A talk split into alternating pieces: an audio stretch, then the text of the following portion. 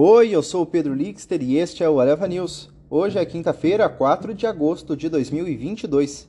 Futuros nos Estados Unidos operam quase estáveis após forte alta da véspera. Reações ao Copom e mais assuntos no mercado hoje. Os índices futuros de Nova York operam próximos da estabilidade na manhã desta quinta-feira, após forte alta da véspera, enquanto investidores avaliam as perspectivas de lucros corporativos, bem como aumentam as apostas em mais altas na taxa de juros por parte do Fed. Dados mostram que o setor de serviços dos Estados Unidos se recuperou inesperadamente em julho, em meio ao forte crescimento das encomendas, enquanto os gargalos de ofertas e pressões de preço diminuíram. Isso esforçou visões de que a economia não estava em recessão, apesar da queda da produção do primeiro semestre do ano. Já a maioria dos mercados europeus sobe na sequência de ganhos obtidos na sessão anterior, depois de uma série de balanços positivos de empresas compensaram alguns receios da desaceleração após dados fracos de atividade empresarial da região. Os investidores também aguardam a reunião de decisão de política monetária do Banco da Inglaterra. Espera-se que o Banco Central aumente as taxas de juros em 50 pontos base, seu maior aumento desde 1995.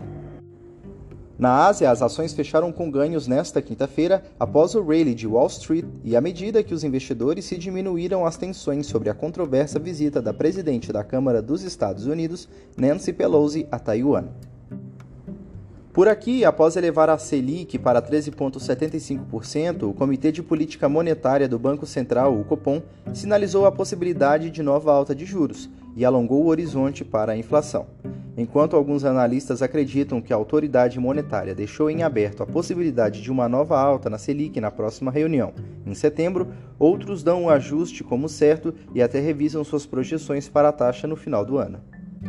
Na temporada de balanços, conta com a divulgação dos resultados de Bradesco, Embraer, Porto Seguro, Sanepar, Tenda, AES Brasil, Alpargatas, Fleury, Lojas Renner, Simpar, Grendene e Tupi. Nas bolsas mundiais, os índices futuros dos Estados Unidos operam próximos da estabilidade após fortes ganhos na sessão anterior, ajudados por lucros robustos e relatórios econômicos fortes que levaram os investidores a diminuírem a possibilidade de uma recessão a alta da véspera foi impulsionada por uma recuperação surpreendente do PMI de serviços de julho e dos comentários do dirigente do Fed, dentre eles o presidente do Fed St. Louis, James Bullard. Ele disse que não acredita que os Estados Unidos estejam em recessão, citando ganhos de emprego e baixo desemprego. Na Ásia, os mercados fecharam no azul nesta quinta-feira após o rally de Wall Street, e à medida que os investidores se afastam das tensões sobre a controversa visita da presidente da Câmara dos Deputados, Nancy Pelosi, a Taiwan. O índice Hang Seng Tech subiu 2,82%, com as ações do Alibaba saltando mais de 4% antes do resultado. Os mercados europeus operam com ganhos em dia de decisão do Banco Central da Inglaterra sobre seus juros. Espera-se que o Banco Central aumente a taxa de juros em 50 pontos base, seu maior aumento desde 1995. A alta levaria os custos dos empréstimos para 1,75, enquanto o Banco Central luta contra a inflação crescente.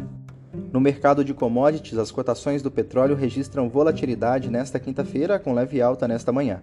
Os estoques de petróleo bruto dos Estados Unidos subiram inesperadamente na semana passada, com as exportações caindo e as refinarias reduzindo as produções, enquanto os estoques de gasolina também registram um aumento surpreendente, com a desaceleração da demanda, disse a administradora de informação de energia.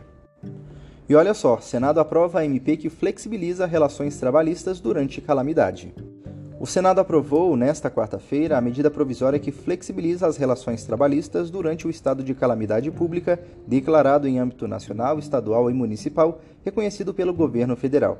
Foram 51 votos favoráveis e 17 contrários. O texto aprovado na terça-feira pela Câmara dos Deputados agora vai à promulgação. A MP estabelece que, em caso de calamidade pública, poderão ser adotadas medidas com regime de teletrabalho, antecipação de férias individuais, concessão de férias coletivas, aproveitamento e antecipação de feriados, bancos de horas e suspensão de exigibilidade do reconhecimento do Fundo de Garantia de Tempo de Serviço, o FGTS. Esse foi o Eleva News, o podcast publicado de segunda a sexta bem cedinho. Acompanhe a gente na sua plataforma de áudio favorita e não perca os nossos episódios. Até mais!